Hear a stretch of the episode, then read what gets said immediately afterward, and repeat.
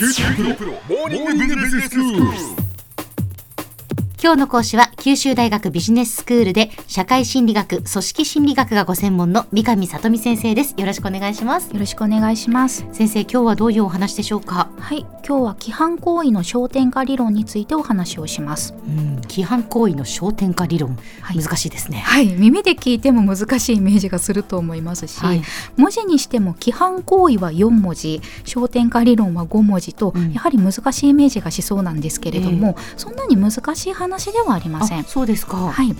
赤信号をみんなで渡れば怖くないという言葉を聞いたことがある人がいると思います。子供の頃なんか言ってましたね。そうですね私がこの言葉を聞いたのも小学生の頃だったんですけれども、えその時分かる分かるという気持ちといやいやみんなでも当たっても怖いじゃんという気持ちが自分の中であったような気がしますうん、確かに一人で悪いことをするよりも大勢でやった方が罪悪感も薄れるし小学生が大勢いると車も止まるだろうと、まあ、子供ながらに思っている一方で、うん逆に車が止まらなくてみんな跳ねられちゃったら怖いじゃんとも思っていましたはいはい。信号が赤の時には道路を渡ってはいけないということは法律的なお約束でもあるので分かっているはずですが、うん。イベント会場の周りなどで横断歩道の信号はとっくに赤になっているにもかかわらずずっと渡り続けていて車のクラクションが鳴り響くということもあります、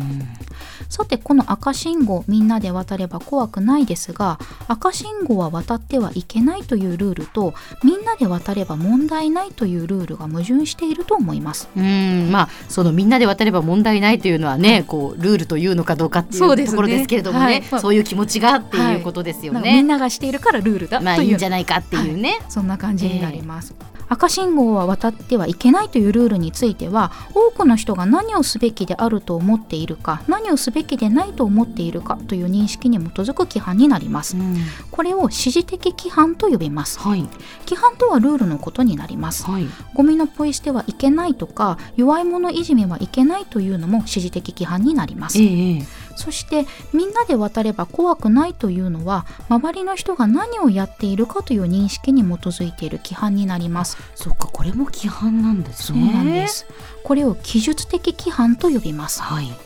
例えば法定速度を超えたスピードで運転をしていても周りの車も同じぐらいのスピードならその速度で運転する方がいいだろうとかなるほど。絶対ダメですよ。はい、。そうですねええダメです。はい、この商品が大ヒットという情報に影響されて、うん多くの人がその商品を買ってしまう場合の規範になります。この何をすべきであるかという指示的規範と、ええ周りの人が何をやっているかという記述的規範は規範という意味では同じであっても、赤信号は渡ってはいけないけれどみんなで渡れば怖くないのように矛盾する場合があります。なるほど。この時どちらの規範に従った行動をとるのかどちらの規範に焦点を置くのかを考えることになるんですけれども、はい。これを規範行為の焦点化理論と呼んでいます。はでこれについてはチャルディーニという人たちが行った実験を紹介しますあ。。はい。で2つあるんですけれどもまず1つ目の実験は駐車場に止められた車のワイパーに交通安全に関するチラシを挟んでおいて、うんこのチラシをドライバーがポイ捨てするかを観察しました、この実験では駐車場にチラシが散乱しているポイ捨て条件と、うんきれいに掃除がされている反ポイ捨て条件の2つの条件場面を設定しました、はいはい。さらにそれぞれの条件の下でドライバーの目の前に実験協力者を登場させます、うん。これも2つの条件がありまして実験協力者がドライバーの目の前でポイ捨てをして駐車場の散らかり具合に気づかせるパターンと、うん。何もせずにドライバーとすれ違うだけのパターンです。はい。で駐車場がきれい汚いの2条件と、うん実験協力者がポイ捨てをするしないの2条件の全部で4条件の場面でドライバーがワイパーに挟まったチラシをポイ捨てするかどうかを確認したところ、はい。散らかっている駐車場で実験協力者のポイ捨てをする条件ではドライバーのポイ捨てを誘発することが分かりました。やはりそうでしょうね。はい予想通りです。ですかはい。だけど一方で綺麗な駐車場では実験協力者がポイ捨てをしてもドライバーのポイ捨ては誘発されずに、うん実験協力者とすれ違っただけの条件の方がドライバーのポイ捨ての割合が高い結果になりました。ええそうですか。はいこれは意外ですね。あそうですか綺麗な駐車場で、はい実験協力者がでもポイ捨てをしても、はいポイ捨てはなかったわけですよそうなねんです。実験協力者とすれ違っただけはい。の方がポイ捨てをするということになる。これ不思議ですよね、はい。そこで2つ目の実験では、ええ。今度は何も捨てられていないよりも一つぐらいポイ捨てがある方が、うん。ポイ捨てはしてはいけないという指示的規範に焦点化してポイ捨ては少なくなるのではないかという仮説を設定して実験をしました、ええ。で実験は遊園地の入り口の通路で入場者にチラシを配ってそのチラシがポイ捨てをされるかを観察したものです。うん。この時通路にはあらかじめチラシを捨てておいたんですけれども条件としてはチラシなしの01枚2枚4枚8枚16枚の条件を設定しました、この実験の結果ポイ捨ての数が多いとみんなやっているからという記述的規範に焦点化されてポイ捨ての割合もだんだんと多くなっていたんですけれども、うん興味深いことにポイ捨てゼロの条件よりも1枚だけポイ捨てがある条件の方がポイ捨ての割合が低くなって仮説通りの結果になったんです。そうですか、はい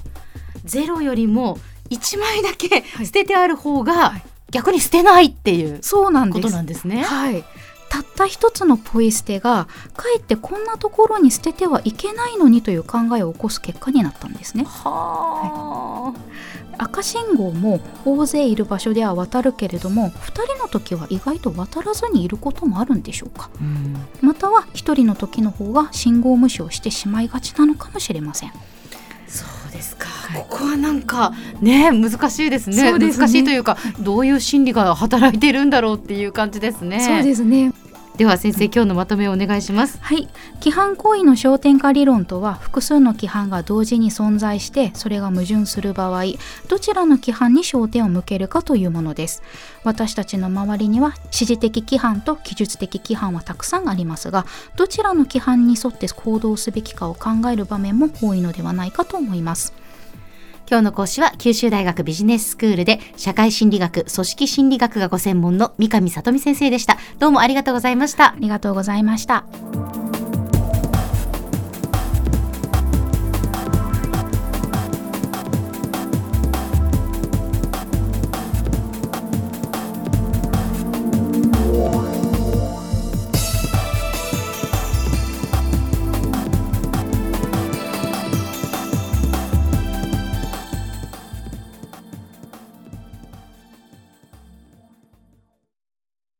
QT プロは通信ネットワーク、セキュリティ、クラウドなど QT ネットがお届けする ICT サービスです。